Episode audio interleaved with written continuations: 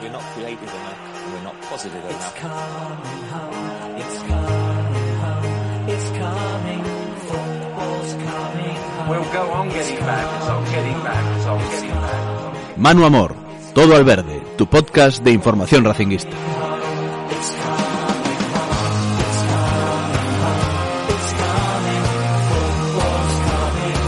Hola, ¿qué tal? ¿Cómo estáis? Bienvenidos, bienvenidas una semana más a Todo al Verde, después de la victoria del Racing ante el Rayo Majadahonda el martes y con la vista puesta en el enfrentamiento de este sábado a las 5 en Amalata contra el Real Unión de Irún, otro rival directo por los puestos de fase de ascenso.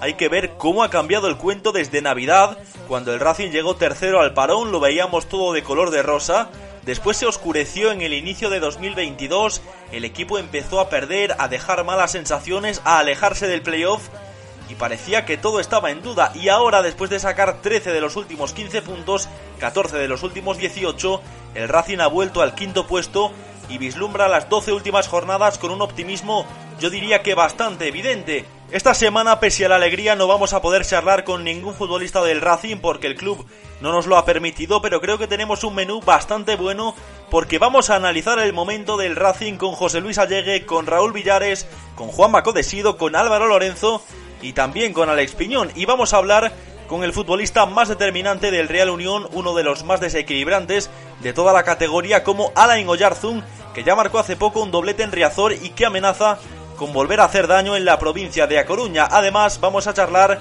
con Benito Rubido y con Antonio López Estili. Así que no perdemos más tiempo y comenzamos ya con la tertulia para hablar de la victoria contra el Rayo Majadahonda y de lo que se viene este sábado en el estadio de Amalata.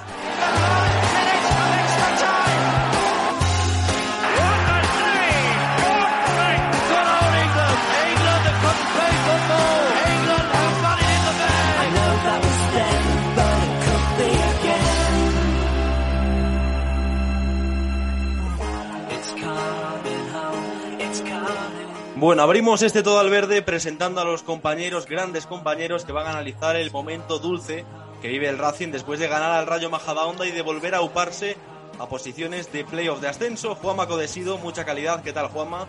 ¿Qué tal, Manu? ¿Cómo estás? Raúl Villares, Radio Galega. ¿Qué tal, Raúl? Hola, ¿qué tal? ¿Cómo estás? Tenemos también a José Luis Allegue. José, compañero, ¿qué tal? Hola, ¿qué tal, Manu? Álvaro Lorenzo, Cadena Cope. Muy buenas, Álvaro. Muy buenas, Manu. Y mucha calidad también, Alex Piñón. Hola, Alex. ¿Qué tal? Muy buenas. Bueno, recordaréis, Alex y Raúl, que la última vez que nos juntamos aquí a hablar fue antes del partido contra el Tudelano. Eh, cuestionábamos incluso a Cristóbal Parralo por la mala racha que había atravesado el equipo a comienzos del 2022. Creo que estaba a siete puntos del playoff. Y Raúl, ¿cómo ha cambiado la situación en cuatro o cinco semanas de verse así a estar ahora quintos y teniendo este sábado una oportunidad ideal para consolidarse dentro de, de la fase de ascenso? Sí, entre outras cousas, eu creo que a, a Cristóbal paga o Racing para que tome decisións e tomou decisións. Eh, creo que esa é a, a primeira a gran conclusión. Xogadores que ao mellor non contaban ou que non tiñan oportunidade de inicio, estou pensando en Alex López, que estamos vendo dende que chegou a Ferrol a súa mellor versión, sin estar top, sin estar 100%, pero Ainda que o corpo non, non aguante, o seu, a súa cabeza, o seu fútbol non se esqueceu. Entón, ese, esa variante, por exemplo, que é un exemplo, e logo a toma de decisións atrás, os cambios que fixo na, na línea defensiva que serviron para, para mudar e cando houbo que darlle a oportunidade a Nathan deulla, cando tivo que sentalo sentouno, creo que houbo, pero principalmente eu quedo co de Alex, que un pouco espírito, non? Nestes partidos foi o espírito do equipo, o líder do que necesitaba o equipo e creo que lle cambiou futbolísticamente creo que tampouco hubo, hubo detalles, hubo, podemos entrar agora en bagaxe en detalles, pero pero creo que fundamentalmente esa é a gran idea, que el tomou decisións para, para que o equipo dera un paso adiante e conseguiu unha resposta inmediata en, en máis eficacia. E ademais, curiosamente en partidos salvo o, de, o, o que se xogou esta semana contra contra Rayo Majadahonda en partidos que se entrou moi mal aos partidos, entrouse fatal, primeiras partes realmente outra vez moi malas. E o equipo reaccionou. Uh -huh.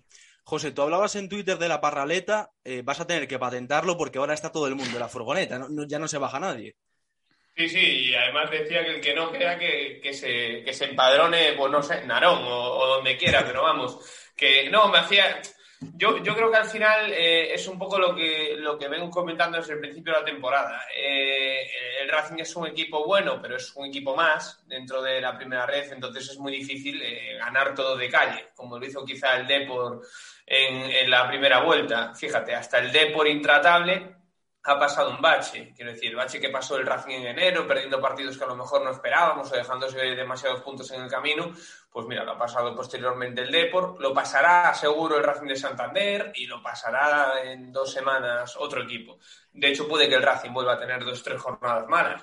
Eso, eso es algo que hay que tener siempre en cuenta. Pero es verdad que yo desde el principio de este año veo algo, no sé, algo del equipo que me transmite buenas sensaciones. Creo que se ha hecho un equipo para competir bien, que es importante, no con, jugadores de categoría superior ni de, ni de poca categoría, sino lo justo que necesitas para, para la primera red, que eso es importante. O sea, no, no tener jugadores que se crean que esto es un, camino de rosas.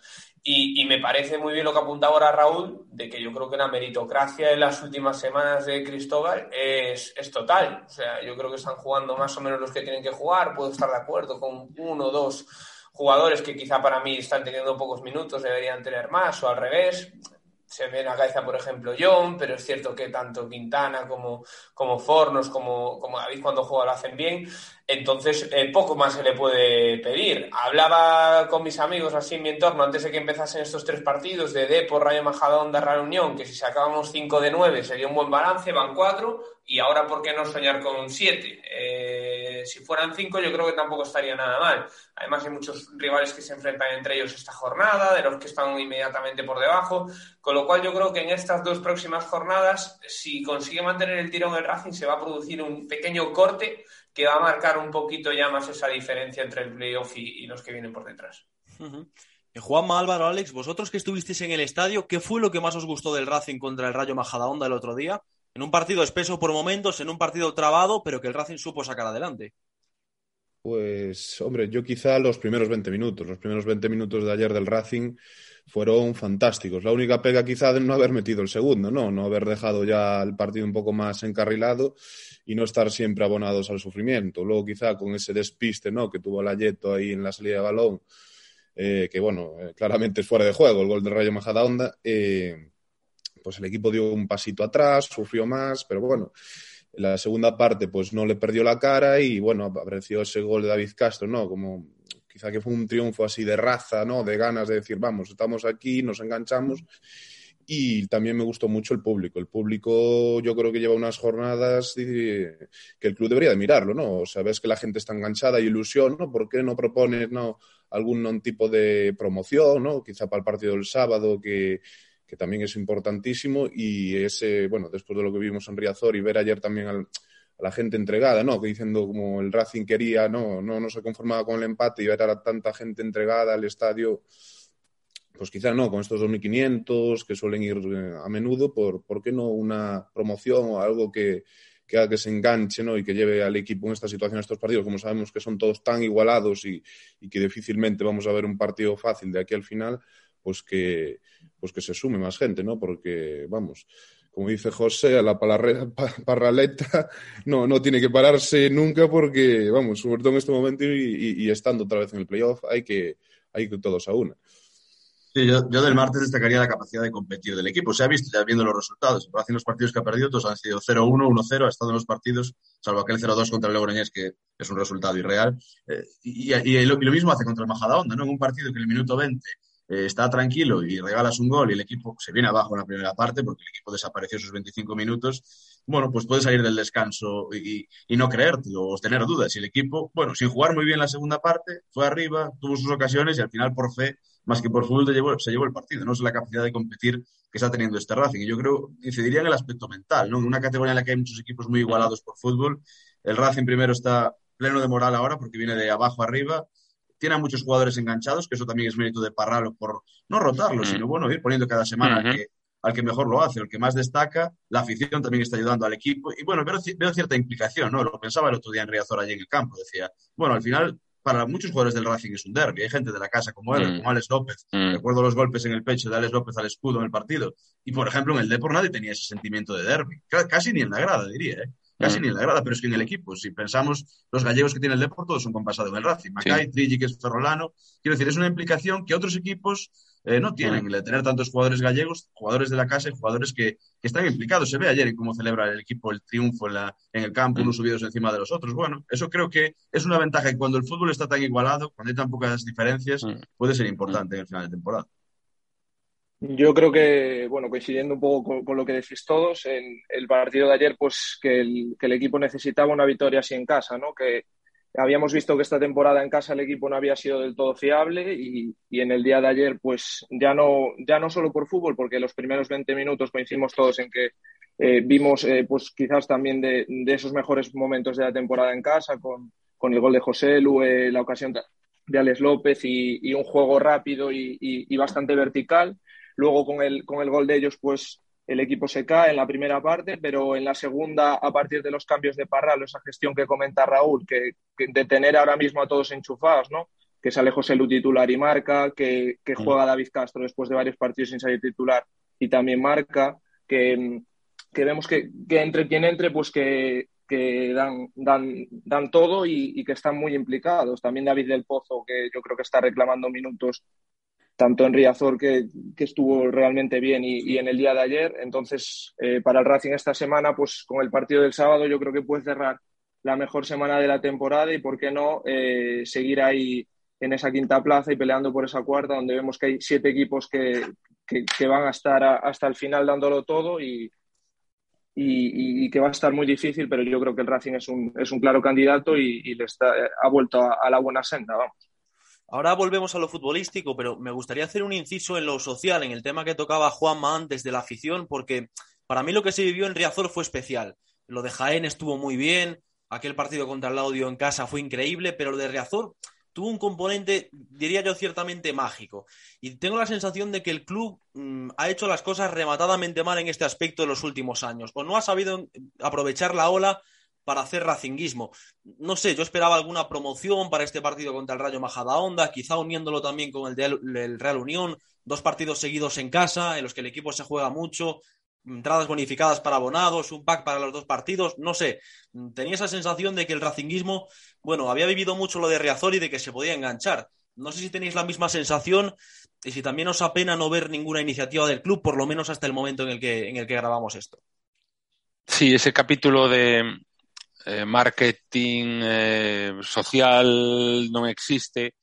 Xa co centenario nos demos conta que os novos propietarios non coñecían, eu creo que por descoñecemento, eh, non coñecían moi ben a idiosincrasia que temos os ferroláns, os racinguistas, os unidos que están, e o centenario foi, independentemente da pandemia, un pouco light, un pouco... Entón, todo iso trasluce na, na, na propia repercusión social. A hora de que a, a Federación de Peñas ou que o peñas individualmente pidan apoio ao club para determinadas cousas, vai moi lento. Eh, todos son... Eh, eh, a min constame que as peñas eh, e eh, a Federación están continuamente enviando ideas eh, para, para ver se si o club tamén entra por esa labor. Eh, entraron puntualmente. E agora tedes, tedes toda a razón. Falta que o club tamén dé un paso adiante, que nese aspecto en estes 12 partidos teña un plan. Teña un plan para que a Malata poida ir aumentando a capacidade e cheguemos á parte final, o último mes. E se se está xogando o equipo de verdade as cousas, a Malata teña as boas entradas. E quero facer especio... A mí pon a pendle galiña o que vivín en Riazor. O sea, eh, porque moitos nunca vivimos un partido en Riazor do Racing. Entón, estar ali, ver aquela xente, quedaron media hora. Juanma grabou un vídeo que a mí pediron unha xente que yo que o conseguira eh, cantar o miudiño, eh, cantar ferrol, o sea, todo eso, cuidado, son palabras maiores, o que, o que a xente puido vivir. E atopeime unha persoa maior outro día que me emocionou moito, que me dixo, mira, 40 anos despois eh, estou aquí, morreu meu pai, que viviu o último ascenso, unha persoa maior, e dixo, mira, caía máis vago a salir vendo o meu Racing outra vez en Riazor, tanto a cara, competindo. Podíamos palmar, dixo, dábame igual pero ali estábamos vendo un partido contra o Deportivo, aquel bello rival, gran equipo, gran cidade, gran estadio, pero ali estaba o bello Racing xogando o partido. Entón, eu creo que eso o club ten que tomar nota para que vexa que o racinguismo está máis vivo que nunca e que hai que hai que mm, pasar páxina e mirar para adiante. Hombre, pues Raúl ahí yo creo que podríamos despedir ahora y, y dejarlo todo así porque, porque no, pero es, ver- pero es verdad. Eh, yo hay una cosa que, que a lo mejor no gusta tanto que voy a decir, eh, pero que ahora la explico, que es, a mí lo que no me gusta es, por ejemplo, que, o lo que no me gustaría es que a partir de mañana dijese, venga, el partido contra el eh, Real Unión, abrimos las puertas No, y entre todo el mundo. no. Bienvenidos, claro. ¿Por qué? Porque al final también hay, que no. premi- hay que premiar un poco al socio que paga su gota, que paga su abono desde el principio, pero lo que sí que creo es que dadas las circunstancias, son siete o seis, seis partidos, creo, los que quedan en Sí. casa, Sí. saca, saca algo.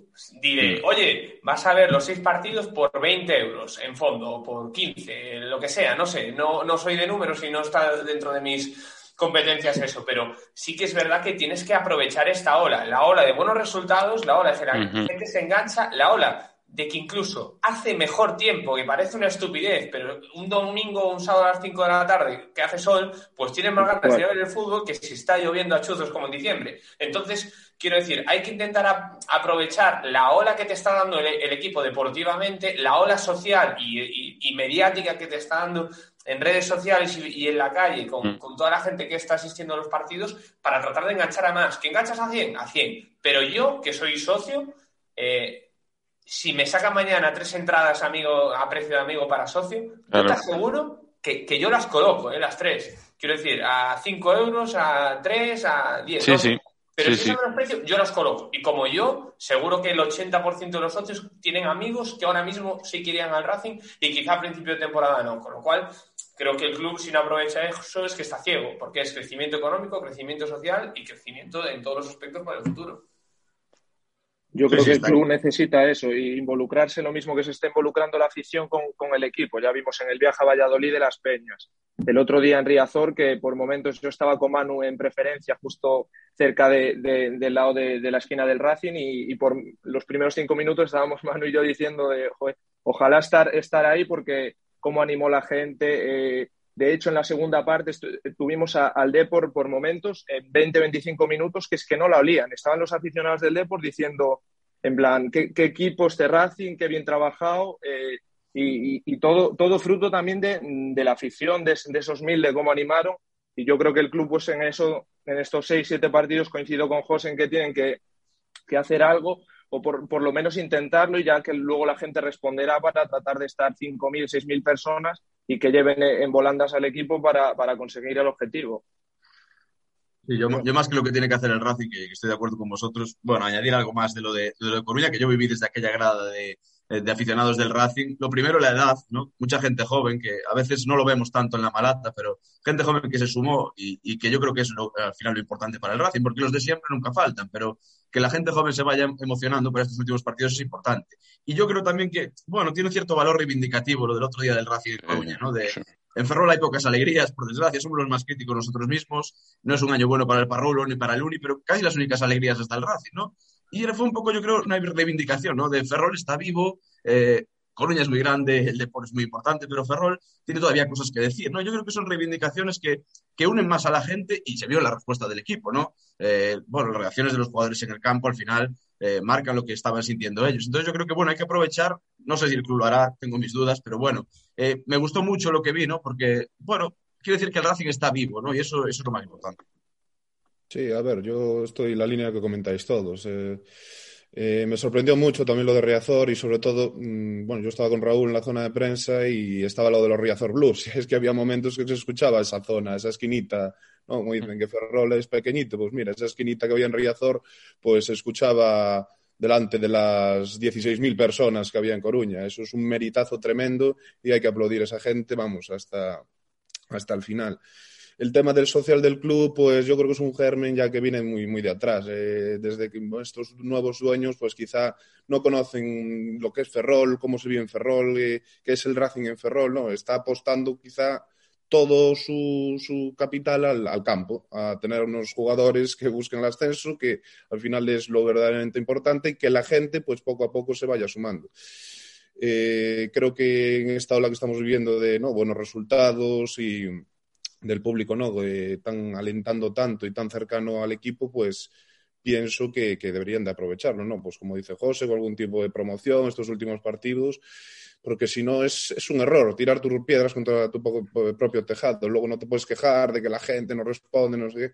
Hombre, eh, cuando la gente pues hay un auge, lo mejor es engancharse, hacer que se enganchen a él los máximos posibles. Y, y hombre, yo creo que es súper importante porque ya lo vimos ayer en el campo, cómo celebran el gol eh, final, cómo celebran la victoria. Hombre, mm, sobre todo David Castro yéndose allí al fondo con la gente, Ever besándose el escudo, hombre, eh, los jugadores están súper identificados con el club y yo creo que, que, eso desde dentro, pues la directiva, los que tengan que tomar decisiones, pues deberían de verlo y sacar algo para, para sumar a cuantos más mejor.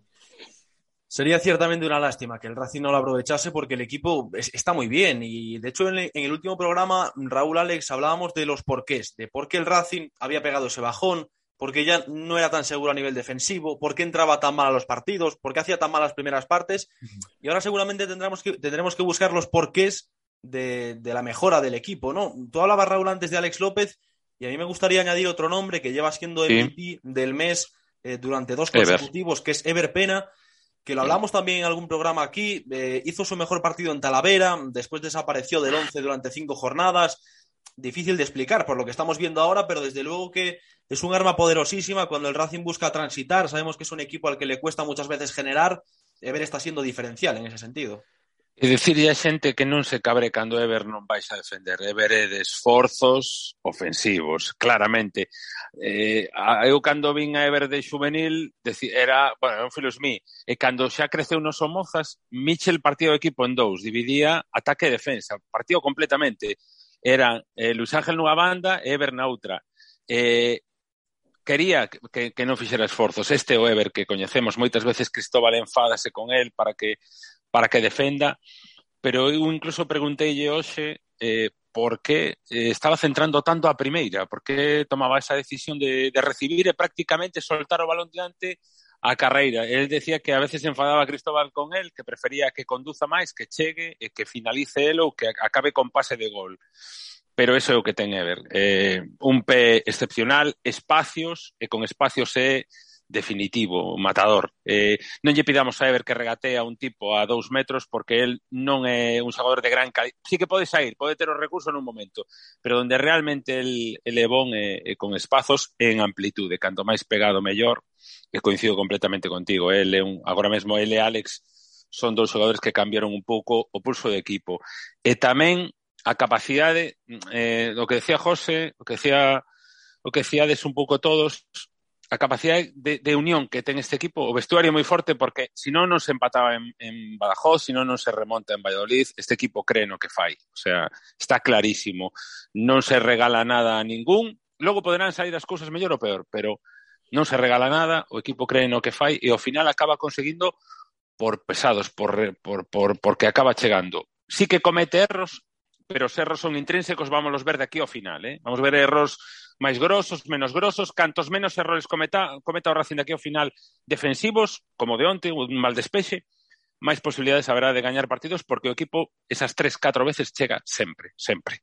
Es que hay otros nombres, Jefferson Quintana, podemos hablar de Alex López también, pero el centro en carrera que pone Ever ayer para el gol de José Lu para el 1-0, eso es de ser muy bueno, ¿eh? Hombre, es que marca la diferencia, ¿no? Al final Ever es un jugador que, que es lo que decíamos, eh, está, está en primera red porque yo creo que está en un momento de su vida eh, deportiva que quizá es lo que le toca ya, eh, pero tiene un nivel y una calidad que, que estaba en segunda antes de ayer. Entonces, eso también es un factor diferencial para, para este tipo de partidos y un nombre que apuntabas tú y que pasa un poco desapercibido, Manu, el de Jefferson Quintana. Joder, a Jefferson Quintana se le fichó para ser este Jefferson Quintana. O sea, para ser un, un tío con carácter, que tiene la defensa, que tiene el equipo, que va al corte y el delantero. En Valladolid tiene un par de, de, de ocasiones, un par de, de, carreras, que es que el delantero, el atacante de Valladolid dice, yo no voy con este tío. No voy porque es que me lleva por delante. Y eso, ya, por ayer eso, otra igual, eso José. Otra. Ayer Claro. con Héctor lo, ti- lo tira contra, Contra la la valla valla. en una. Sí. Claro, pero, pero yo creo que al final un central, eh, está para eso. Y, y Sí. en primera red, pues imagínate, pues, mucho más. Y el Racing perderá, ¿eh? Porque va a perder de aquí a final de temporada. A lo mejor el sábado pierde 0-3 contra el Real Unión porque no le salen las cosas. Pero seguro que la próxima jornada el equipo va a seguir, como había apuntado a Raúl, creyendo en lo que hace, porque sabe a lo que juega. Sabe a lo que juega desde el principio. Y ahora los automatismos que quizá han faltado en ciertas fases de la temporada los tienen claros. Las ayudas defensivas las tienen claras. Las ayudas las tienen claras. Entonces, hay días que va a perder, a lo mejor pierde esta semana y pierde la que o no, pero el automatismo y el equipo va a seguir jugando igual. Con lo cual, yo, vamos, yo creo que, que va a ser una temporada ilusionante, que, que puede haber un final muy bonito y que quizá, pues, ¿por qué no se puede soñar con, con un playoff? Y si, no, y si no se llega a ese playoff, si el equipo está respondiendo como hasta ahora, yo considero que tampoco sería una catástrofe. No, eso, eso sin ninguna duda. El equipo, sabemos desde el principio de temporada que es un equipo hecho para competir e intentar meterse en el playoff. Y sobre todo lo más importante es que creen en esa idea de, Cristóbal. Y no, y Cristóbal me sorprendió ayer, ¿no? En rueda de prensa, que Cristóbal es una persona que va muy por el libro, que no siempre, nunca se sale de, la, de lo que dice y mide sus palabras y que dijo que, bueno, hubo momentos malos esta temporada y dijo, yo siempre vi el vaso medio lleno y hubo gente aquí que lo vio medio vacío, y en los que me incluyo. Yo hubo un momento que hubo una crisis ahí de resultados, dos puntos de 12 que dices tú, eh, el playoff a 7, 8, o reaccionamos o se nos escapa. Y eso es lo que me sorprendió de él, de decir, yo creo en esta gente, creo en mi idea, estamos bien ahora y vamos a aprovechar el tirón y, y ayer se vio, ¿no? Un- el rival era un pedazo de rival, también hay que decir, el Rayo Majadonda es un equipo que también va a estar ahí hasta el final. Y ver al equipo, pues no, quizá con muy buenos momentos al principio, luego baja, pero no pierde la cara, eh, hasta el final se mantiene peleando por, por ganar y dices tú, hombre, eh, eh, va a ser muy difícil que seguramente alguno le ganará, pero va a ser muy difícil de superar este Racing porque al fin y al cabo eh, ya vemos, el Deportivo que es un, equipazo no le puede hacer gol, el Racing de Santander le gana con un gol de rebote, eh, bueno, el Logroñés pues un tiro a puerta y bueno, eh, eso yo creo que es muy significativo y sobre todo eh, ver que, que el entrenador y tiene a su vestuario pues creyendo, ¿no? Desde ese el primer 15 de julio creyendo en una idea y, y con todos a una. Eso a estas alturas de campeonato me parece eh, fundamental, vaya. Yo creo que en el partido del Majadahonda, por ejemplo, hay pequeños detalles, pequeñas fotos que te indican un poco cómo está el equipo. Yo sé, pues, por ejemplo, Candelas atreviéndose a llegar a la línea de fondo sin problema, eh, David Castro yendo en el minuto 87 a rematar, que no remata ni de cabeza, remata casi con la cara para marcar el gol. Eh, David del Pozo sale al campo y lo primero que hace es un cambio de orientación perfecto de 40 metros, luego mete el centro del gol. Quiero decir, todos están rindiendo, haciendo las cosas que saben hacer bien. José Lu eh, yendo por ese, por ese centro de Ever que muchas veces José Lu no habría ido y todos lo sabemos y, ayer se tira por ese balón y cree que va llegar. Eh, quiero decir, al final todos los detalles. David Rodríguez juega, ocho minutos. Inicia la jugada del córner que, del que viene el gol. Y pasa ocho minutos eh, trabajándose al árbitro, porque es un trabajo que hace David, que no hace casi nadie en la categoría, que es convencer al árbitro durante los ocho minutos de que no tiene que pitar nada en contra del Racing. Y prácticamente el árbitro solo pita una falta en los ocho últimos minutos y desaparece el, el, el arbitraje en ese, en ese, partido. Quiero decir, al final cada uno está centrado en hacer lo que a hacer bien. Ever, incluso sin gasolina a final de partido, seguía tirando hacia arriba y regateando.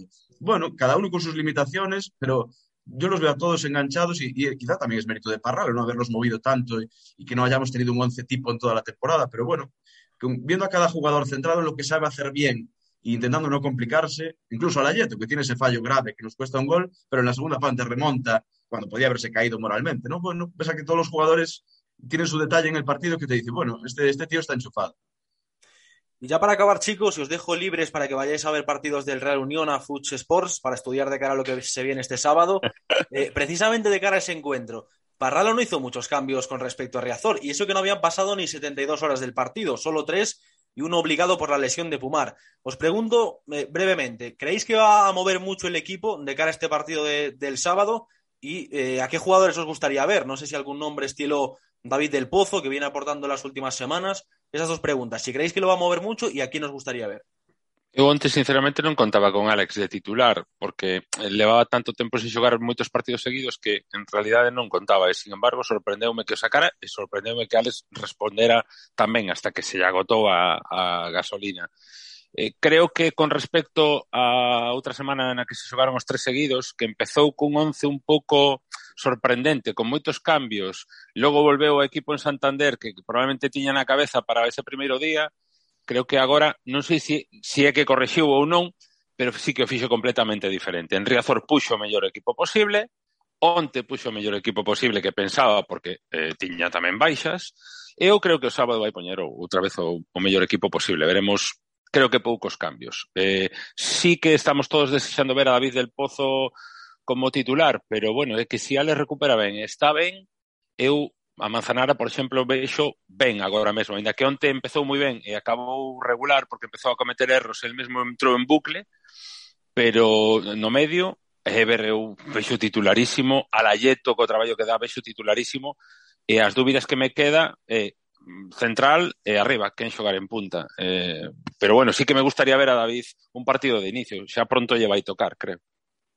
Yo vamos un poco, un poco la línea de David. Eh, hay que ver si juega José Lugo o juega David eh, en punta, que creo que es la, la, gran duda, y no sé si tocará al acompañante de, de, de, Quintana, pero sí. un poco más, eh, poco más eh, se espera de, de cara a, a un partido Pode ser, perdón, eh, eh, José, pode ser que ao millor non vexamos a Dani de titular que xoque con Del Pozo de inicio aos 13, aí sí, sí que ao millor... Está gustando aí na media punta, é onde lo está situando. Por, por, por como é Real Unión, eh, que ten aí a Sergio Llamas, tamén xogan con tres por dentro, non sei, pode ser, eh.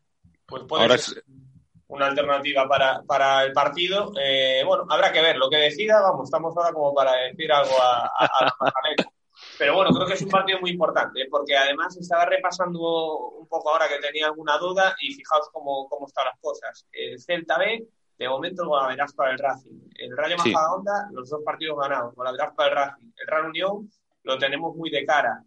Y con la igualdad que hay ahora mismo, no es un tema menor, ni la diferencia de goles que tiene el Racing, mm, que es de las mejores de la categoría, no solo del grupo, ni el tema del Golaveras particular. Eh, yo de, cara a los cambios lo veo complicado, ¿no? Pero sobre todo después de una victoria, pues de, difícil tocar algo. Yo quizá, pues sí, lo ver desde, desde el inicio a, David del Pozo en el medio del campo y eh, luego la gran duda quizás sea arriba, ¿no? También, eh, ¿qué va a apostar? Ahora José lo que ha vuelto a marcar, eh, David, o incluso Nathan, que también, ¿por qué no? Nathan siempre que sale pues no lo, no lo hace nada mal y atrás, yo lo único que sé que atrás es que Jefferson Quintana es intocable ahora mismo, yo creo. Y ahora la gran duda, pues si va a volver Fornos, si John va a tener minutos, ¿no? Porque quizá está siendo el más desenganchado ahora mismo, pero bueno, cuando juega siempre da la talla. Eh, yo creo que es un equipo muy completo, juegue quien juegue, pues eh, yo creo que le va a plantar cara al rival. Y, y el único que sabe que, que va a poner el, el fin de semana es Cristóbal. Y, pero bueno, si de pedir algo así un poco más eh, ¿no? urgente que quieres ver, pues quizás es a David del Pozo titular, que las veces que ha salido, pues a mí la verdad, pues me ha encantado. Es un gran jugador, eh, buen pie, tiene llegada arriba. Eh, el cambio de orientación que dijo Álvaro que hizo ayer fue espectacular, nada más entrar, o sea que ojalá tenga minutos, pero claro, es que los compañeros que también tiene al lado, pues tanto Aldes como eh, Manzana lo están haciendo muy bien y quizás si hay que mover a alguien, pues yo diría de mover a, a Dani Nieto ahora mismo. Yo, digo como vosotros, para mí del, Pozo y 10 más tiene que ser la alineación de, del sábado y más, y más, viendo que Dani Nieto ayer no estuvo fino y quizá eh, del Pozo se adapte mucho más al Real Unión, un partido más de, de, pierna dura y de físico y bueno, quizás ese sería el cambio que yo haría, del Pozo por Dani Nieto. Puede ser que entre David Rodríguez también, porque David casi siempre que descansa un partido al siguiente sale con mucha hambre, con, con ganas de desmarcarse todo el partido, de comerle eh, la oreja al central. Y bueno, quizá puede haber algún cambio en el centro de la zaga, aunque Quintana yo lo veo también intocable. Y, y, también pensando un poco en los apercibidos, porque el Racing tiene muchos apercibidos. Es verdad que casi no vas a poder elegir, sí, va a ir cayendo sobre la marcha, pero por lo que no te caigan dos, tres eh, en el mismo partido, también lo va a tener en cuenta para Luis después tienes que ir además a, a, Logroño. Pero vamos, pocos cambios, pero yo si hiciera uno sería el de Del Pozo por, por Dani Nieto. Yo también, el de, del Pozo por Dani Nieto y me gustaría volver a ver a David, que yo creo que hizo muy buen trabajo en, en Riazor y tuvo esa ocasión que sacó Macay. Y de, del 11 del día de ayer, pues destacar un poco que, que no me gustó demasiado Candelas. Yo creo que lo vi bastante falto de confianza, sobre todo en la segunda parte, tanto en salida de balón como atrás en los duelos, lo vi bastante blandito y es importante de cara al fin de donde aún no va a estar Pumar, pues que, Candelas de, de, de, nivel, porque en ataque, en ataque lo demostró y, y, atrás, pues bueno, a ver si, si está a un gran nivel. Bueno, pues veremos qué hace Paralo el sábado. Ha sido un placer, como siempre, analizar el momento del Racing con vosotros. Y nada, que nos subimos a la parraleta que ha patentado José Luis Allegue, porque el equipo está muy bien y todos confiamos. Así que os mando a todos un abrazo enorme. Un abrazo. Abrazo, Un abrazo. Hasta luego. Un abrazo. Baby bet, ayy, couple racks, ayy, couple Grammys on them, couple plaques, ayy, that's a fact, ayy, throw it back, ayy, throw it back, ayy. Bueno, pues el Racing va a tener un rival complicado el sábado, un rival duro que es el mejor visitante de toda la categoría y que llega también con ganas de pelear por estar en el playoff de ascenso. Y hoy queríamos hablar con uno de sus mejores futbolistas, por no decir el más determinante, que es su extremo izquierdo, Alain Oyarzun. Hola Alain, ¿qué tal? Hola, ¿qué tal? Bueno, para quien no te conozca, extensa trayectoria en Segunda División, Real Sociedad, Mirandés, eh, Zaragoza, Numancia, con el Córdoba también en Segunda B y ahora en el equipo de tu tierra, en el equipo de tu casa, ¿no? Que es el Real Unión, haciendo una temporada Alain muy buena. Yo no sé si os esperabais al principio estar tan arriba, pero cuando quedan 12 jornadas podemos ya afirmar que el Real Unión es un serio candidato a, jugar la fase de ascenso. Sí, bueno, yo creo que desde pretemporada sabemos que tenemos un, un equipo muy completo, pero la verdad que las expectativas era pues era un año diferente, un año peligroso para la gente que no, no consigue mantener la categoría y ese era nuestro primer objetivo. Y la verdad que pues el año ha empezado muy bien, estamos haciendo una temporada yo creo que muy completa y como tú dices, a falta de 12 jornadas estamos ahí arriba para poder pelear por los playoffs. Muchas veces, Alain, hay un cierto mito sobre los equipos vascos que quizá venga de, de otro tiempo, de que son equipos rudos, equipos que, que van más al fútbol directo. Y yo creo que ha habido conjuntos en los últimos años que han, que han roto ese molde, ese estereotipo. Y creo que este Real Unión puede ser un ejemplo perfecto, ¿no? De un equipo que trata muy bien la pelota, que quiere combinar y que no es para nada el tipo de estilo vasco, a lo mejor, que se puede imaginar mucha gente que no os conoce o que no os haya visto jugar. Sí, yo creo que al final el fútbol cada vez es más completo. Yo creo que todos los equipos están muy bien trabajados. Nosotros también damos con un, entrenador que siempre quiere ser protagonista con balón, lo ha inculcado desde, desde el primer día y creo que es donde nosotros nos sentimos cómodos. Eh, Yo creo que hay una plantilla muy ofensiva donde pues no podemos renunciar al balón porque si no, no estaríamos cómodos. Y tú personalmente, Alain, entiendo que encontrándote muy bien, ¿no? Son cuatro goles, creo que cinco asistencias, estás dando un rendimiento muy bueno después de a lo mejor años que no habían sido tan buenos en casa, sí estás dando ese nivel, ¿no? Sí, yo estoy contento, sobre todo porque bueno, en los últimos años con lesiones no había podido tener continuidad y este año, pues gracias a Dios, eh, me encuentro perfectamente, no he tenido eh, apenas ningún contratiempo y como tú dices, pues creo que individualmente también las cosas me están saliendo bien en el equipo de, de- mi ciudad, que nunca había podido jugar y, y yo creo que tenemos un año o un final de año bonito por delante. Y Alain, en la primera vuelta del Racing, yo creo que os pasó por encima, ¿no? Fue un 0-3 y además fue bastante superior. Mm, imagino que el partido va a ser muy diferente, eso por supuesto. No sé cómo, cómo prevés ese encuentro, teniendo además en cuenta que el Racing llega muy en forma después de hacer 13 de los últimos 15 puntos. Sí, sobre todo esperamos que sea diferente por, la- por la cuenta que nos trae.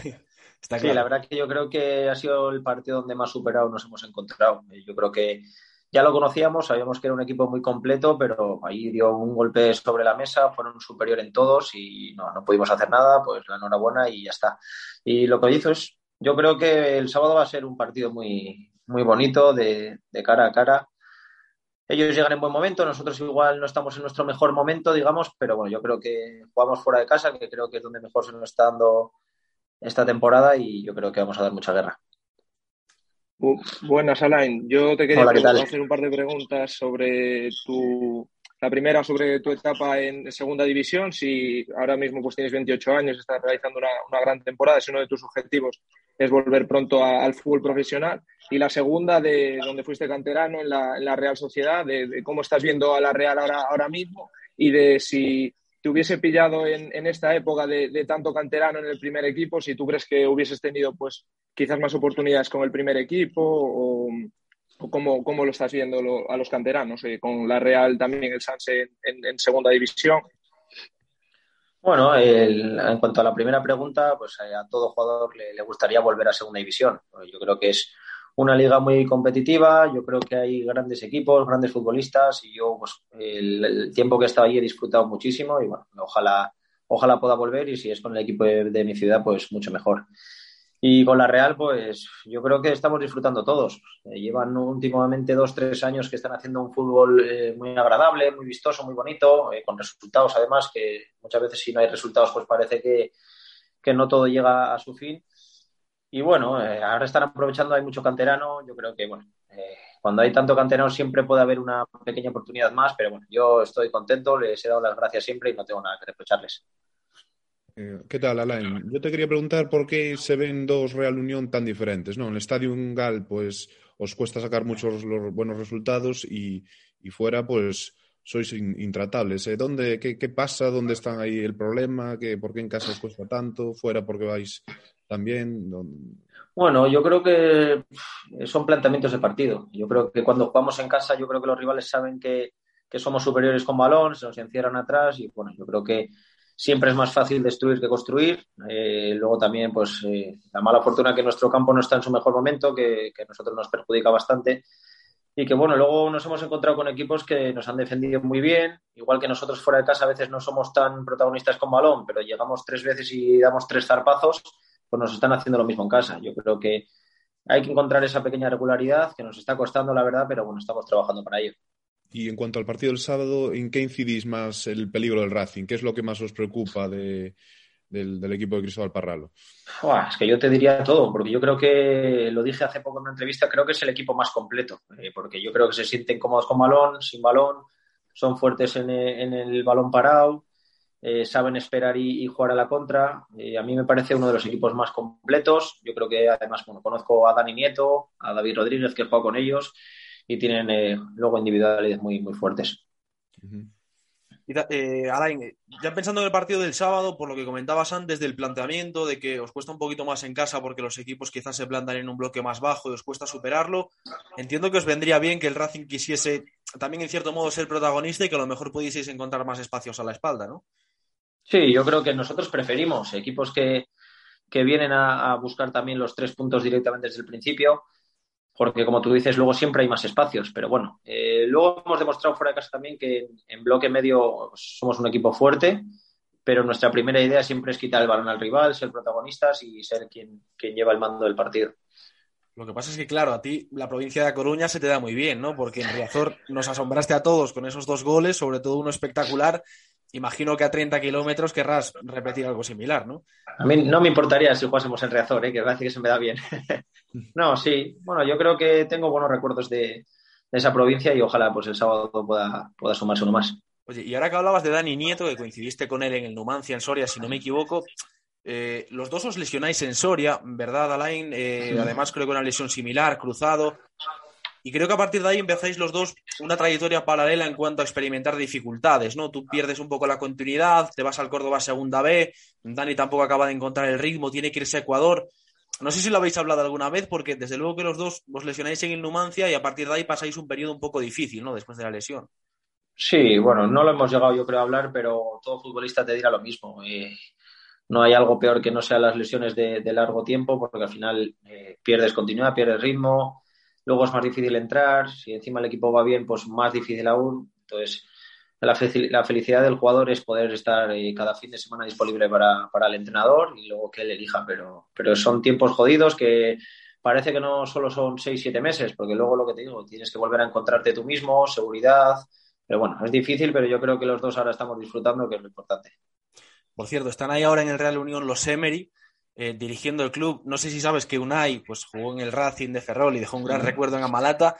Eh, ¿se, deja ver por allí normalmente o cómo está haciendo esa gestión? ¿Está cerca de vosotros? ¿Está pendiente?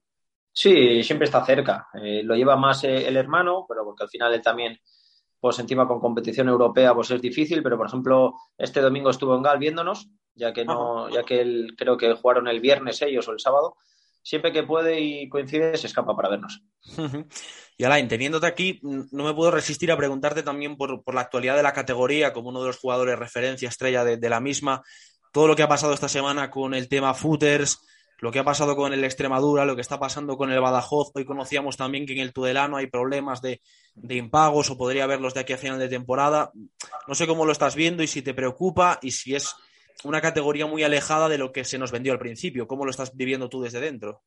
Sí, yo creo que bueno, las expectativas que nos pusieron al principio fueron muy altas. Yo creo que no se han cumplido con muchas de, de las palabras que nos prometieron y lógicamente preocupa porque al final, pues gente del Extremadura, del Tudelano, pues al final también son compañeros de profesión.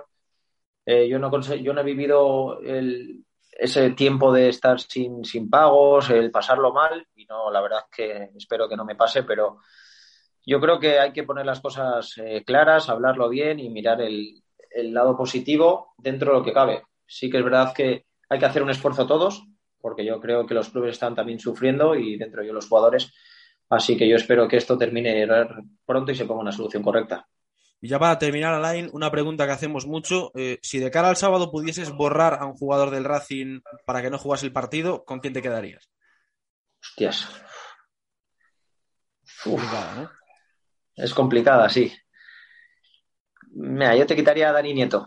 Que yo sé que, que, son partidos que le motivan y siempre son partidos encima de los que aparecen más, así que yo lo dejaría, lo dejaría a la grada. Muy bien, Alain. Bueno, pues para tu desgracia, Dani Nieto va a jugar y esperemos que haya un partido porque sabes que le deseamos mucha suerte al Real Unión, pero a partir siempre del sábado a las 7 de la tarde. Así que, Alain, ha sido un placer charlar contigo, con uno, uno de los futbolistas más determinantes de esta categoría y por supuesto que el Real Unión tenga mucha suerte de aquí al final. Pues igualmente y os veo el sábado por allí. Perfecto, un abrazo. Vale, un abrazo.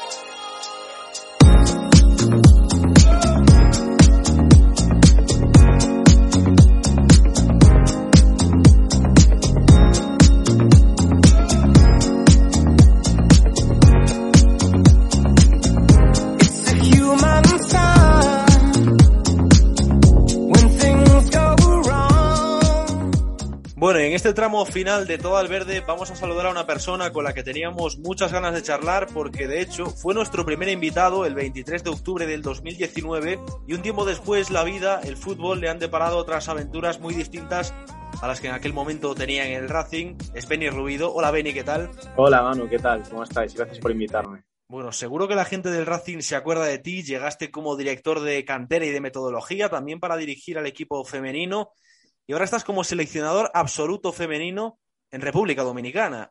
¿Qué, ¿Qué, tal? ¿Cómo está siendo la experiencia? Ya llevas casi un año allí, ¿no? Sí, llevamos ocho meses. Está aquí Patricia también conmigo, que, que la, conocí allí en, el Racing y, y, llevamos ya tres años trabajando juntos y estoy muy contento con ella.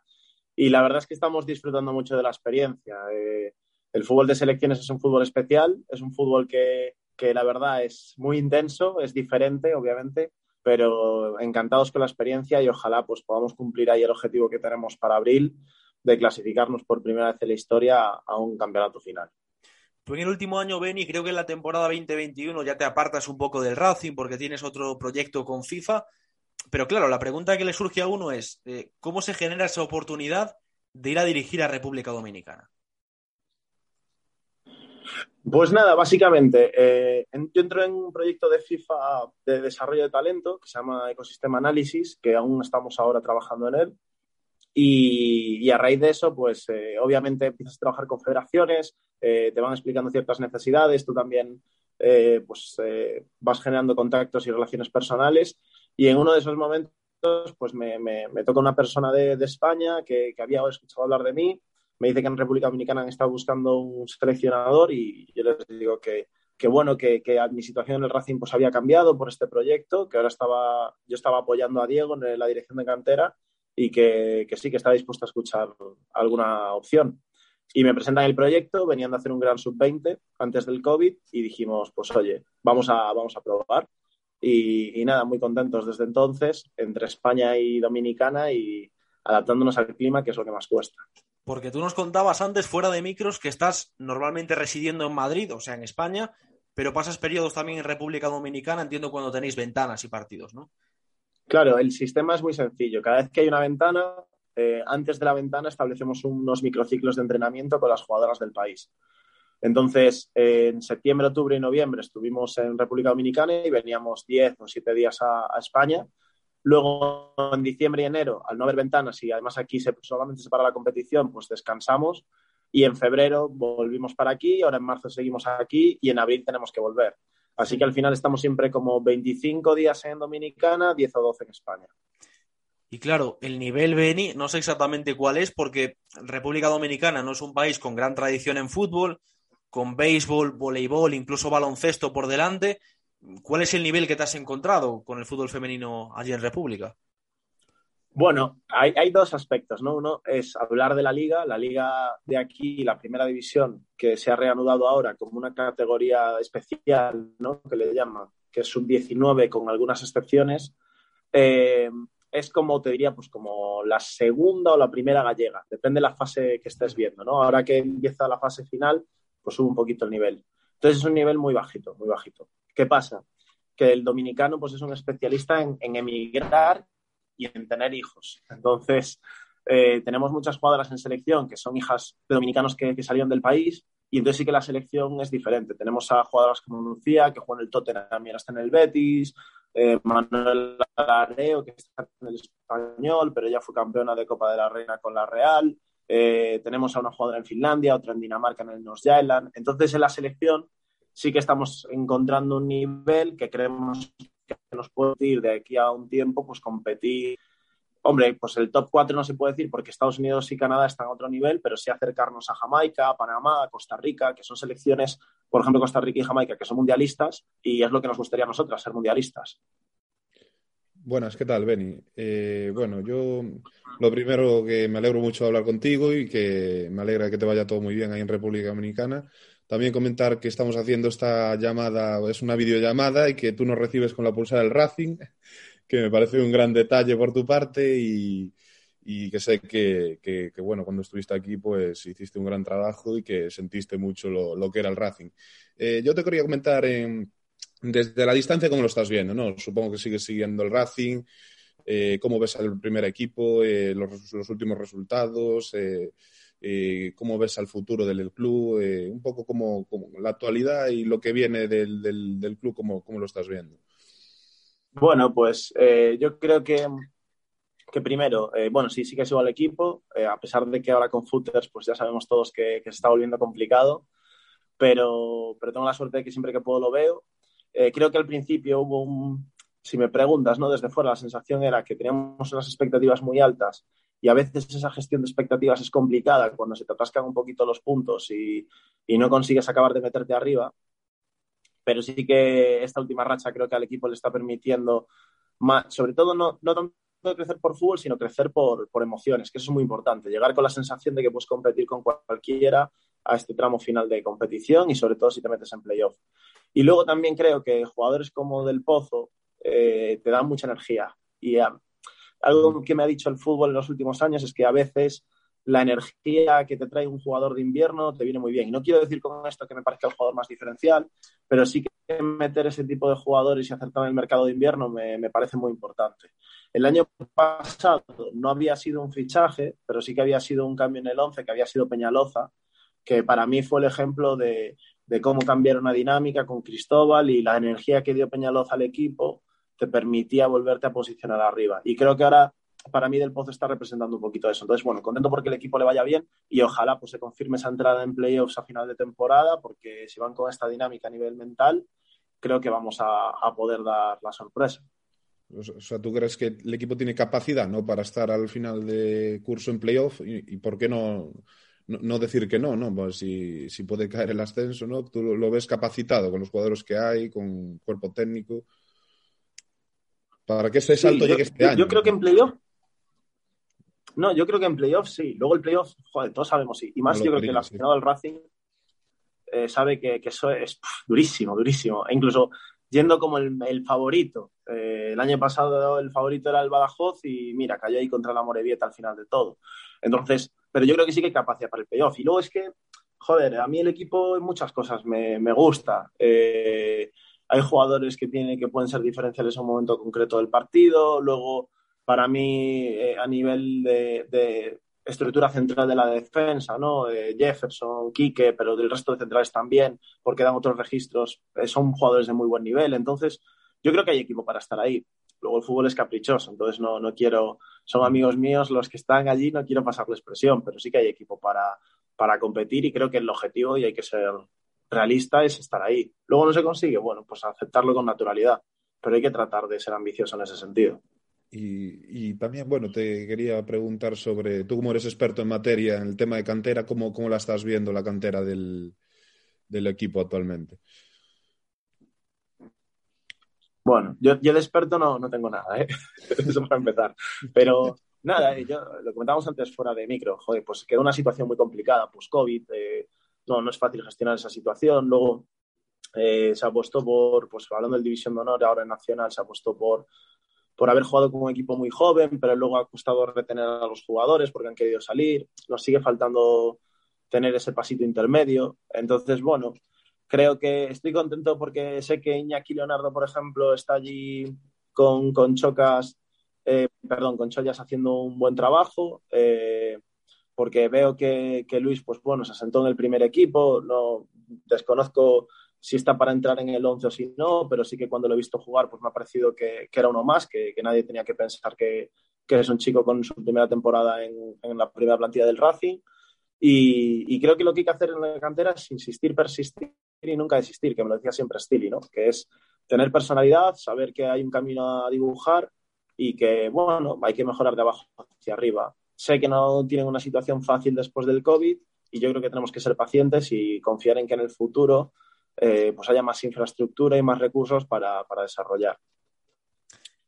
Pero Benny, seguramente lo que mucha gente del Racing que nos esté escuchando se pregunte es claro, confiar sí, pero ¿qué va a hacer el Racing para ello? Porque resulta llamativo mm, ver que todos los equipos están muy lejos, ya no de Deportivo y Celta, pero sí de otros como el Lugo, eh, tener al juvenil en Liga Nacional en la tabla baja, incluso pasando apuros. Mm, no sé, puede, resulta llamativo, ¿no? Ver que el Racing ahora mismo está está en esa situación con su cantera. No sé qué se puede hacer para mejorarla. De tu experiencia, que fueron tres eh, cursos en el Racing, si no me equivoco, ¿qué percibes tú que el Racing puede hacer para que esa situación mejore y si tú crees que es posible estar a la altura de esos equipos como, como el Lugo? Sí, yo creo que es posible. Es muy un proyecto de cantera en el Racing y que yo sentía que era uno de los principales retos que teníamos es retención de talento.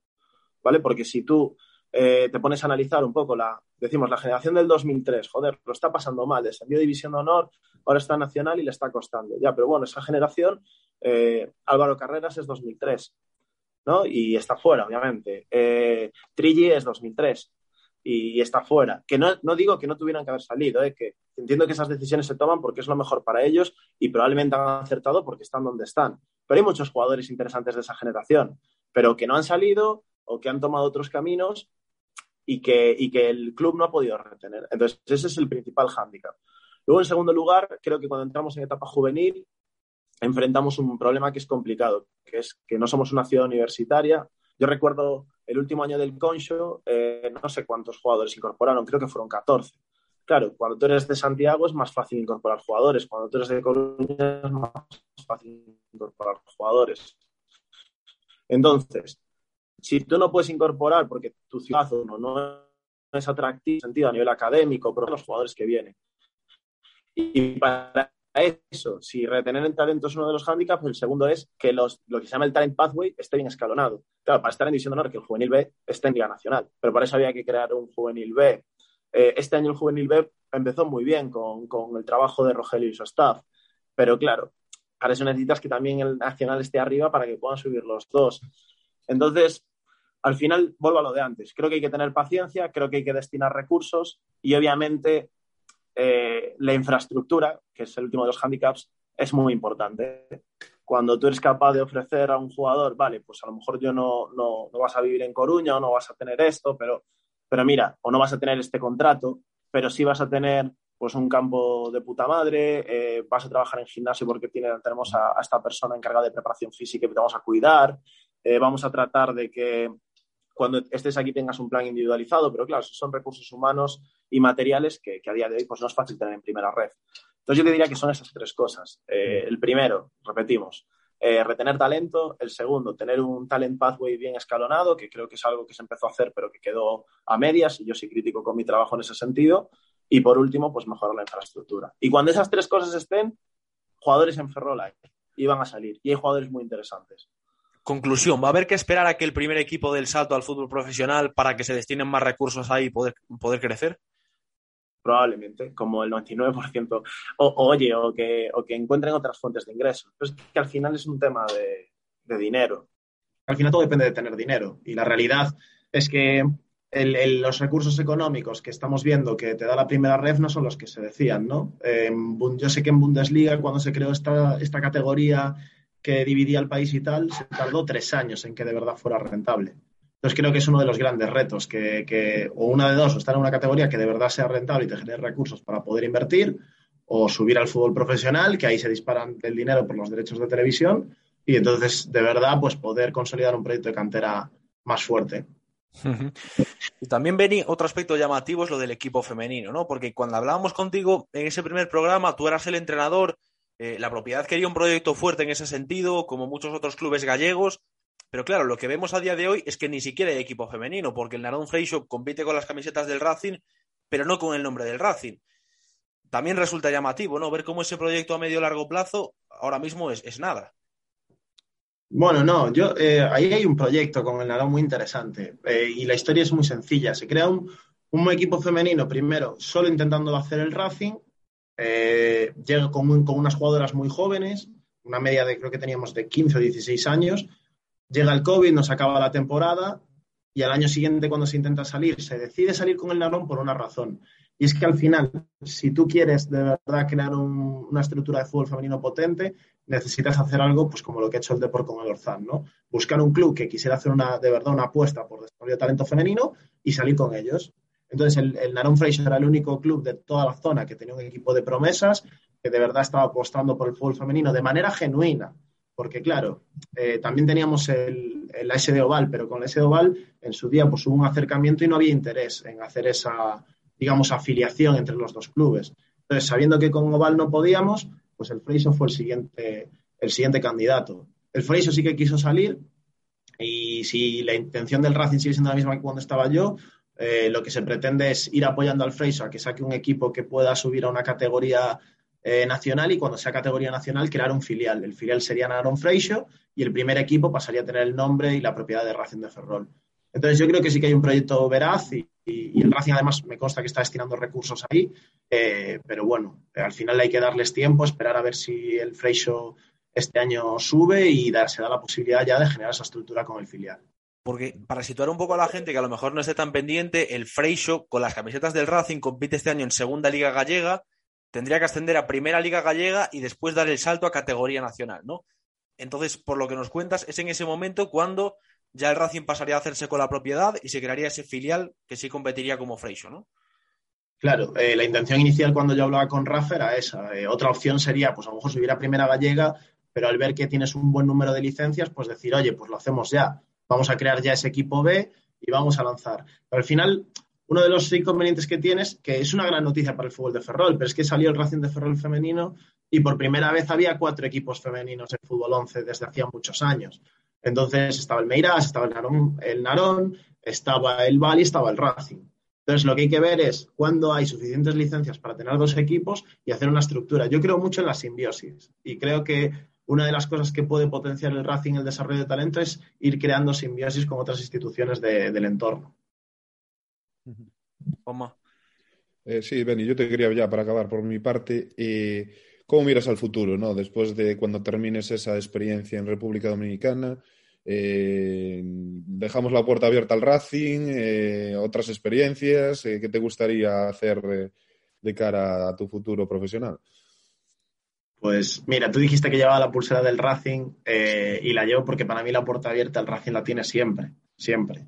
Eh, yo, yo no tengo problema, yo soy de Coruña, mi familia siempre ha sido asociada al deportivo, eh, mi padre tiene una gran relación con Arsenio Iglesias, toda la vida en mi casa se, re- deportivismo, pero mi familia materna toda es de Ferrol. Y, y para mí el, el Racing le tenía cierto cariño y después de vivir tres años allí, yo el otro día jugué a Racing Deport y de verdad, lo digo en serio, me, me cuesta decantarme porque le tengo tanto cariño al Racing que, y a la gente que he conocido allí que para mí siempre va a ser mi casa y ojalá pueda volver, me encantaría volver al Racing. Eh, y luego, a mí mi contrato aquí termina en abril, eh, después del clasificatorio, si nos clasificamos, pues lo normal es renovar. Obviamente sabemos que la federación quiere que sigamos, pero también, bueno, pues el fútbol de Caribe, como dijo Manu, no es el fútbol el principal deporte y tenemos que tratar de ver si el proyecto merece la pena. Si, si al final no llegamos a un acuerdo, pues nada, a vivir la aventura de, estar en el paro y de, y de buscar nuevos proyectos, que seguro que hay cosas muy chulas y gente muy divertida por conocer en el mundo y que también nos apetece ir por ahí. Digo nos porque, bueno, yo a Patricia la tengo ya casi como una hermana y donde pueda que me vaya me gustaría llevármela y para mí es una profesional como la copa de un pino. Seguro que el paro, Benny, no lo vas a tocar porque eres un profesional de los pies a la cabeza. Da gusto siempre hablar contigo y también escucharte hablar del Racing en primera persona y con esa pulsera que lo sientas tanto. Así que, Benny, nos alegramos un montón de charlar contigo, de que te vaya bien y te deseamos mucha suerte de cara a sus próximos compromisos con República Dominicana y, por supuesto, que sigas creciendo. Nada, muchas gracias a vosotros por invitarme y enhorabuena porque el programa siga después de, de tanto tiempo. Ojalá haya todo al verde para muchos años. Gracias a ti, fue el primer invitado. A partir de ahí pegó el despegue y no ha vuelto a bajar. Así que gracias a ti. Bueno, Benny. Pues nada, repetirlo en dos años. En dos años hablamos. Un abrazo. You said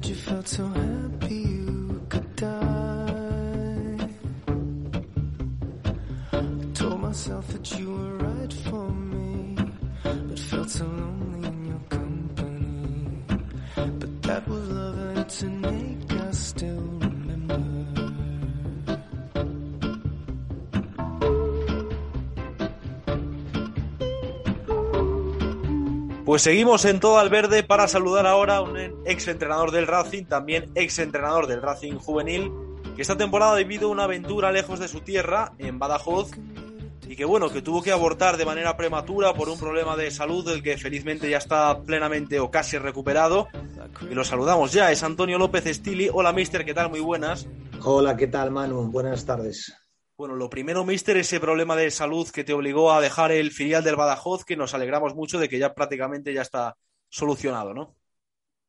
Sí, bueno, eh, desde el 20 de octubre pues aún seguimos de baja y dos meses más, un desprendimiento de retina con una complicación, bueno, cuando llegas tarde a, a las cosas y te confías, pero bueno, esperemos que, que a partir de mayo ya esté todo solucionado y poder hacer vida normal. Bueno, seguramente mucha gente se estará preguntando eh, por qué das el paso en verano de irte a Badajoz.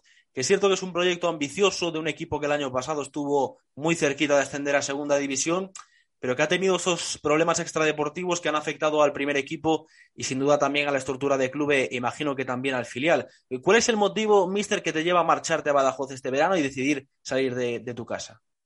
Bueno, eh, serán unas circunstancias que pues en el trabajo pues mi hijo se incorpora en la asesoría y hay la posibilidad de que tras varias ofertas y rechazar otras veces salir, pues este año la oferta es muy buena porque es para entrenar al equipo de tercera división, más llevar la metodología de los entrenadores, más hacer de scouting en el grupo 2, en primera ref en el grupo 2, pues se junta con gente que, que me trasladan toda la confianza, como era Dupi, Guzmán Casaseca, y a partir de ahí en el equipo de arriba, con Elías y con Oscar Cano, pues es algo que es atractivo.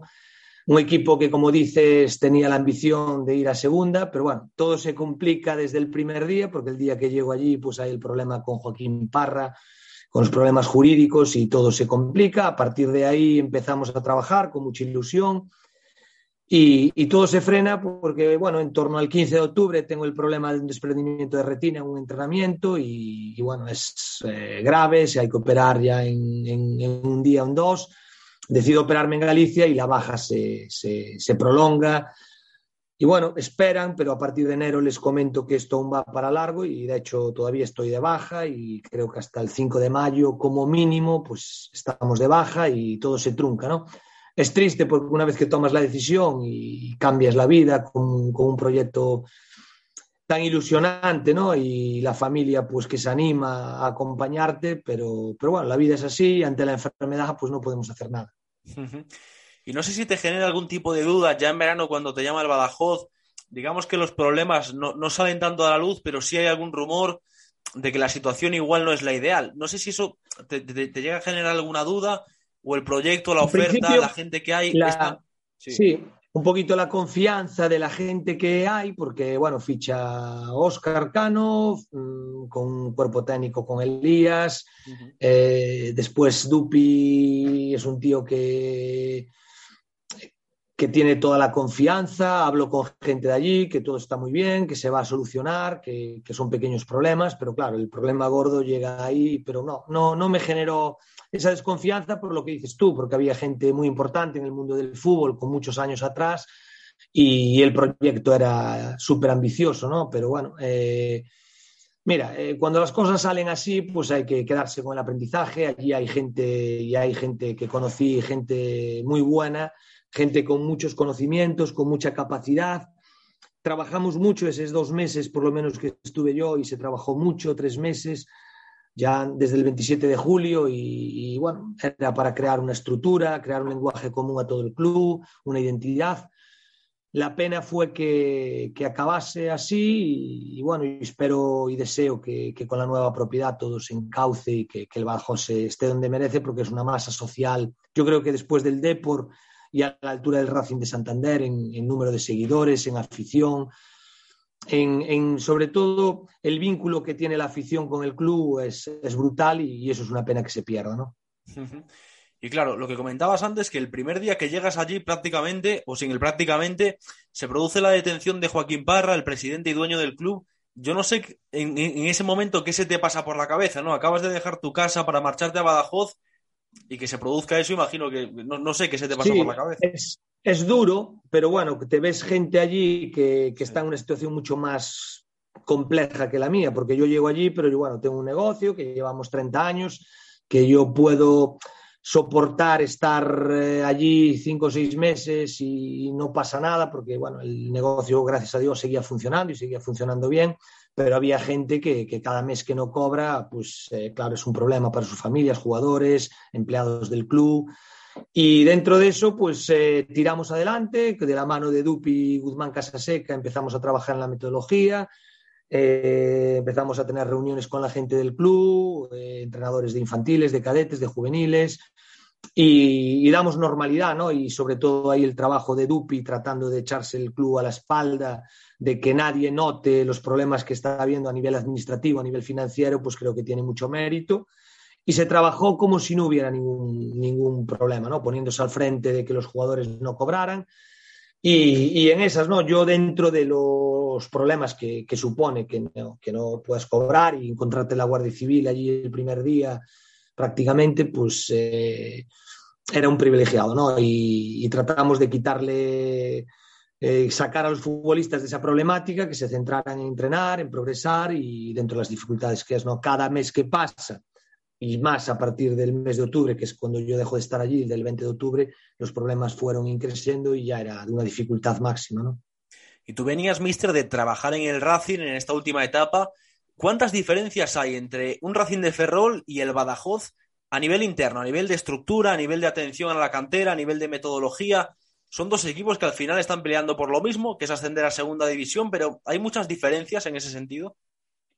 Vamos a ver, el, el, el, el, gran, yo cuando llego, pues la idea allí es que crear una cantera potente, ¿no? Eh, hay una inversión fuerte en el equipo de División de Honor, con una, eh, bueno, los chicos tienen una residencia, con 12 jugadores de Extremadura y alguno de fuera, eh, para tener un equipo potente. La idea del filial era la misma, tendrá segunda B, pero bueno, todo se complica con la detención de, del, del presidente y el del dueño del club, y a partir de ahí pues eh, esta idea de hacer una base muy potente con el segundo equipo juvenil en Liga Nacional, División de Honor Cadete, gente de fuera, con una estructura de scouting potente, está Cidoncha en el equipo juvenil y aparte en el scouting.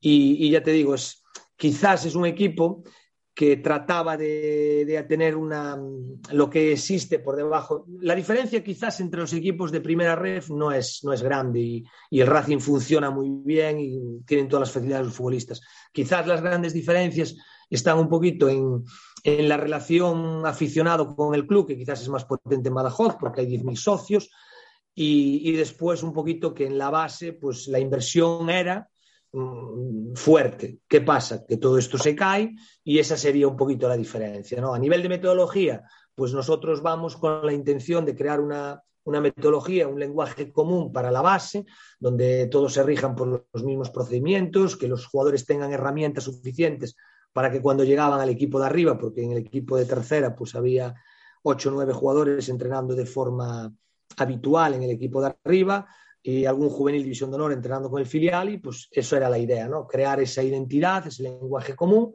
Pero bueno, todo esto se cae y, y bueno, eh, todas el trabajo y más al salir también Dupi, que era un poquito el que el líder ¿no? de todo ese proyecto, pues como director deportivo, evidentemente, después como director general y, y tras su salida, pues yo ya no conozco cómo, cómo, está enfocado. Yo te digo un poquito lo que a mí me trasladan y lo que yo tenía que hacer, que era un poquito hacer esa, ese lenguaje común para los equipos que, que estaban por debajo del equipo de arriba, siempre buscando una identidad que venía definida por, por el tipo de, entrenador que es Oscar Cano, por el tipo de, no sé si modelo, porque Oscar no le llama modelo, por el tipo de, de, metodología que él utiliza, pues trasladarla a los equipos que están por abajo, ¿no? Esa era un poco la idea. O sea que podemos concluir que es un proyecto perfecto para ti en un club potente, poderoso de la primera federación, trabajando con la base, que es además lo que yo creo que más te llama la atención, con gente top en el mundo del fútbol como Oscar Cano, como Dupi, pero que al final por otras circunstancias no acaba de salir bien, a lo mejor, o no todo lo bien que te hubiera gustado, ¿no? Claro, el, el proyecto del Badajoz era muy ambicioso, pero era muy dependiente en gran parte del propietario, de la propiedad, ¿no? Y la propiedad Joaquín Parra pues se paraliza todo, se paralizan las cuentas, se paraliza la entrada de dinero y ya tienes que sobrevivir exclusivamente con lo que generan socios, la publicidad y eso un club que tenía una dimensión como la de Badajoz, pues vamos a poner el, el Racing como ejemplo, ¿no? Si tiene que sobrevivir con esta inversión de eh, si el grupo élite sale, eh, evidentemente no puede ser la misma plantilla del Racing. Pues un poquito eso es lo que pasó en Badajoz, ¿no? Era una plantilla top dentro de primera ref, yo creo que la no puedo ni no sé si la primera, la segunda o la tercera, pero seguro entre las tres plantillas más poderosas de la primera ref, todo eso se para y a partir de ahí pues el tren deja de la locomotora deja de funcionar y todo ya nos encontramos en otro escenario. Y sí, lo que dices tú, a mí era un proyecto que, que claro, eh, dedicarse 10 horas diarias al fútbol, en llegar a las ocho y media de la mañana, irte a las 8, pues era lo que me apetecía.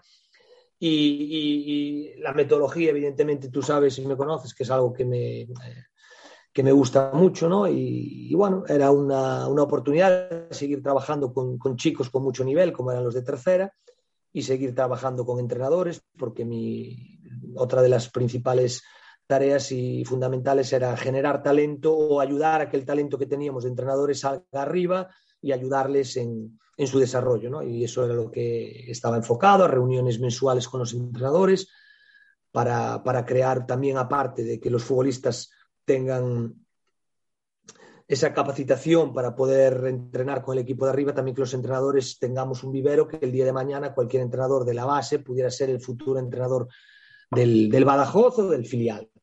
Y, y, bueno, todo se trunca porque lo que hablábamos antes fuera de, de, del programa que el dinero en estas categorías, y ahora lo vemos con el tema de footers, esta categoría creo que nace, no sé si, si, si de, de, forma un poquito, y lo decía Mauriz eh, cuando nacía, que nacía un poco de forma precipitada, y yo creo que, que bueno, que se está viendo ¿no? en el desarrollo de una categoría que, que no tengo dudas que está muy cerca de la segunda y que si le dan la organización y, que, entre el dinero suficiente puede ser una categoría muy atractiva.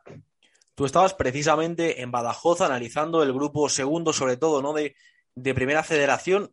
Quería que me dijeses algún futbolista o algunos futbolistas que te, que te hayan llamado más la atención o a los que nos puedas recomendar seguir. Bueno, vamos a ver, eh, está claro que, que, si hablamos de equipos, el segundo grupo es eh, también muy potente, es decir, no podemos olvidarnos que Real Madrid, Barça, Sevilla, Betis, filiales potentísimos, y te puedo decir cualquier, cualquier jugador de esos cuatro equipos que tiene nivel para ser futbolista profesional, eh, ya podemos hablar de, de Peter, de la Tasa, bueno, Abde, Yudgla, Mica Mármol, eh, Álvaro Sanz, y, imagínate que esos equipos están en zona de descenso en peligro de descender. A partir de ahí, si analizamos los enfrentamientos ya de Atlético Baleares con Getafe, Andorra con equipos de primera, pues el Andorra, pues eh, Bover, eh, el hijo, el Marc Aguado, el hijo Xavi Aguado, que es un chico joven que no tengo ninguna duda que va a ser futbolista profesional, eh, los chicos con cantera Martí Vilá, de cantera Barça, pues eh, en el Albacete, Sergi, es que hay, tal nivel ¿no? en los dos grupos, ¿eh? pero hay tal nivel que, que es muy difícil en el Alcoyano Mouraz, el chico cedido por el Elche, pues me parece un delantero de un nivel brutal. Mm, es que es, es, es, tanto el nivel, porque estábamos yo creo que hablando de una mini segunda división, entonces sí. es una liga, la primera ref muy atractiva y, y que hay, bueno, jugadores y de hecho eh, para el año vamos a ver muchísimo jugador de, en segunda división de, de, de, primera ref y los equipos que suban con muy poquitos refuerzos van a ser capaces de pelear por la salvación en segunda división. Y, y ha seguido, por supuesto, el grupo primero donde está el Racing. No sé cómo lo estás viendo, eh, particularmente al Racing de Ferrol, que parece que bueno, ha comenzado otra vez a, a repuntar en estas semanas, lleva 13 puntos de 15 y también un poco el grupo. ¿Cómo ves esa pelea por arriba entre Depor, Racing de Santander yo, e incluso si crees que el Celta B puede luchar por el, por el primer puesto. Yo en una, en una entrevista que me hacía Santi Rey hace creo que dos meses le comentaba que los dos equipos más en forma para mí eran el Andorra en aquel momento y el Racing de Ferrol. Y el Racing de Ferrol hubo ahí unos pequeños problemas, yo creo que otra vez con el COVID, que parece que le cortó, pero ahora se volvió a enganchar y me parece un equipo que quizás no está siendo lo brillante en el día a día que, que a lo mejor la afición podía esperar, pero es un equipo que nadie eh, lo quiere como rival y eso habla muy bien del equipo, ¿no? Que cuando se enfrentan al Racing y yo de algunos entrenadores, de, de hablar primer ref, todos te dicen lo mismo, que es un equipo terriblemente difícil. Yo creo que la línea de cuatro es entre las cinco o seis mejores de, de toda la primera ref por número de futbolistas, por, por cohesión, por sincronización en, en, los comportamientos que tienen. Tiene siempre dos tíos por delante que son que le dan esa seguridad, ese 4 más 2 hace que sea un equipo muy, muy sólido. Y después los jugadores de fuera son de mucho nivel. Yo a Layeto lo conocía ya de hace años porque tengo mucho trato con su representante y en Badajoz pues lo, lo seguía bueno, Ever es un jugador determinante en la categoría y después si Dani Nieto está al nivel que está, pues es un equipo que, que aparte con lo que tiene aún, con sea José Lunazan, puede competir con cualquiera y yo, si, me, si ahora tengo que apostar, apuesto que sería un equipo que se va a meter. Y después lo que me dices, eh, yo al Celta lo veo capaz de todo, sin ninguna duda es el equipo con más talento del grupo 1, talento puro, ¿no? porque no podemos olvidar que ahí hay un montón de jugadores de selección española y, jugadores que ya debutaron en primera división, Gabri Veiga, Miguel, eh, Iker Losada, Holzberg, es que son todos futbolistas Pampín, futbolistas que van a estar en segunda división, primera división, seguro el 90% de sus futbolistas, ¿no? Y, y, es un equipo que, que, no podemos olvidar. Después el Depor, pues evidentemente ya es un equipo que, que, está llamado, pero esa, esa posible obligación de tener que ser primero sí o sí, pues yo creo que ahora le está jugando una mala pasada, ¿no? Y después aún hay equipos como el Unionista, que en relación presupuesto-rendimiento me parece el mejor equipo. Si valoramos que, que, es un equipo con un presupuesto mucho más limitado que los que estábamos hablando hasta ahora, pero su rendimiento es, es brutal, ¿no? Y, y el, sobre todo un modelo distinto al, por ejemplo, al que hablábamos del Celta o del Andorra o del Depor o del, o del Albacete, pero que con, una, con un convencimiento y con un desarrollo de ese modelo de juego, yo creo que rozando el 10.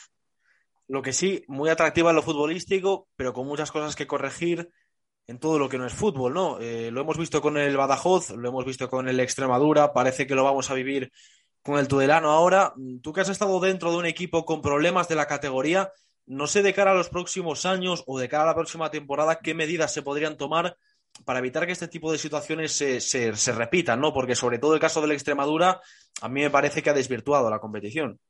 Sí, totalmente. El espectáculo eh, te lleva a ser ambicioso, ¿no? El espectáculo es top, podemos decir, y esa ambición del propio club, esa ambición de los propietarios, eh, yo creo mucho en los clubs asamblearios, ¿no? En los clubs tipo, tipo unionista, tipo. Bueno, ¿cuál es el otro? Eh, ese de Logroñés también es fútbol popular. El S de Logroñés, no, ese de Logroñés que me parece un equipo que ahora antes me olvidaba, un equipo que también parecido al unionista en el sentido que es un equipo que hace otro tipo de juego, un juego más combinativo, pero también en relación presupuesto-equipo me parece brutal el trabajo del míster que bueno, lo conozco porque lo seguía, que estaba en San Ignacio, en el filial del Alavés, y es otro equipo que juega con convencimiento y, y, ver a Caneda con 42 años, el inicio del juego que tiene, pero bueno, a lo que voy, es un, es un fútbol que es tan atractivo que se sobredimensionan los presupuestos y claro, el presupuesto no lo puedes cubrir con la masa social ni con los ni con, ni con los patrocinadores y al final tratas de cubrirlo si vende un futbolista con algo que no es real. Al final, eh, los propietarios, eh, la capacidad de los propietarios para inyectar dinero en el proyecto, en el momento que el proyecto se tambalea a nivel deportivo, el, propietario empieza a dudar, empiezan a dudar los, los que pueden meter el dinero para mantener un, un equipo en ese nivel y al final esto se desmorona. Toda la entrada de dinero que se prometía a nivel de televisiones, de patrocinadores, no llega y claro, los proyectos son de una dificultad máxima, ¿no? Vemos que ya en Ferrol, que, que si no es porque el grupo élite inyecta dinero, el déficit es, es, grande. Entonces, bueno, hay que plantearse qué se quiere hacer. Si va a inyectar dinero y las televisiones van a entrar para, para hacer una, una, segunda división, una segunda B potente, como la que pueda haber en, en la Premier, que son, son presupuestos brutales, pero lo que no podemos pretender es tener un espectáculo top con un millón de euros de presupuesto un equipo o tener un presupuesto de 400.000. Eso es inviable en la primera red. Entonces hay que tener una garantía. Eh, las masas sociales tienen que darse cuenta que, que, igual pues los abonos ya son una parte muy pequeña y hay que tener patrocinios sin la televisión, sin vender los derechos afuera de, de, España, pues va a ser muy difícil mantener una liga como esta. ¿no? Si no tenemos que olvidarnos y tener una segunda B como era la anterior, mucho más humilde, pero, pero claro, el, dinero es el que es y, y, las dificultades ya que pasan las empresas pues también son grandes y encima con todo lo que está pasando, con el COVID, ahora con otros problemas mayores. Entonces yo creo que ahí la federación tiene que llegar a un acuerdo con las televisiones para qué tipo de proyecto van a querer para esta primera red. Pues está claro que algo tienen que tramar porque la situación que se ha visto este año no es, no es del todo sostenible. Y tú a nivel personal, Mister, ¿en qué piensas ahora? Primero en recuperarte, por supuesto, pero una vez que estés ya listo, eh, volver al fútbol, ¿quieres volver a salir de Galicia si se presenta la oportunidad? ¿Prefieres ya estar en casa más tranquilo? ¿Cuáles son tus planes de, futuro? No, eh, tú me conoces desde hace muchos años y, y, y, yo donde haya un proyecto que, que te guste, que pueda ser de, de, preferente, de tercera, de segunda B o de juvenil división de honor, en cualquier sitio donde haya un proyecto que te, que te llame y que puedas disfrutar del, del fútbol, pues no me cierro nada, ¿no? Si, si para el año sale algo fuera, pues ahora mismo las circunstancias que tengo son buenas para poder salir y sobre todo donde haya alguien, no sé, yo creo que lo, lo, lo, principal en esto para un entrenador es que alguien que confíe en ti y que, y que crea que tú eres la persona adecuada para, para, para el proyecto que, que, están y ahí no nos cerramos a nada, ¿no? Si es fuera, es fuera, porque, bueno, son experiencias y, y ahora con la edad que tengo son, creo que son ideales y, bueno, lo que estamos abiertos ¿no? a todo, que pueda ser al lado de casa como puede ser en Andalucía, no me, no me importaría. Pues estamos deseando, Mister, ya verte de nuevo en un banquillo, que es tu hábitat, y ahí queremos verte. Así que ha sido un placer de nuevo charlar contigo aquí en Todo al Verde. Conoces el aprecio que te tengo. Te deseo una prontísima recuperación en lo ya poquito que te queda y que te veamos muy, muy pronto en los campos de fútbol ya. Nada, un abrazo a Juanma, otro abrazo a ti. Ya sabes que, que todo lo mejor para ti en esa carrera que, que, sé que va a ser muy importante en el mundo del periodismo, ¿vale?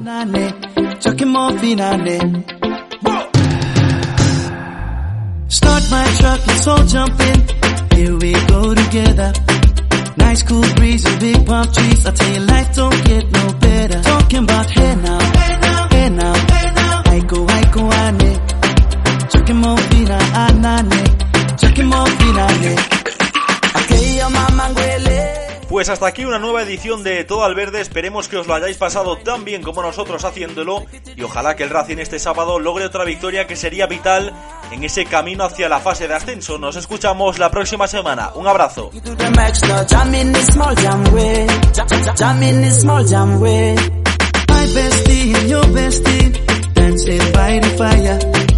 your besties, say you want parties, so can we make these flames go higher? Talking about hey now.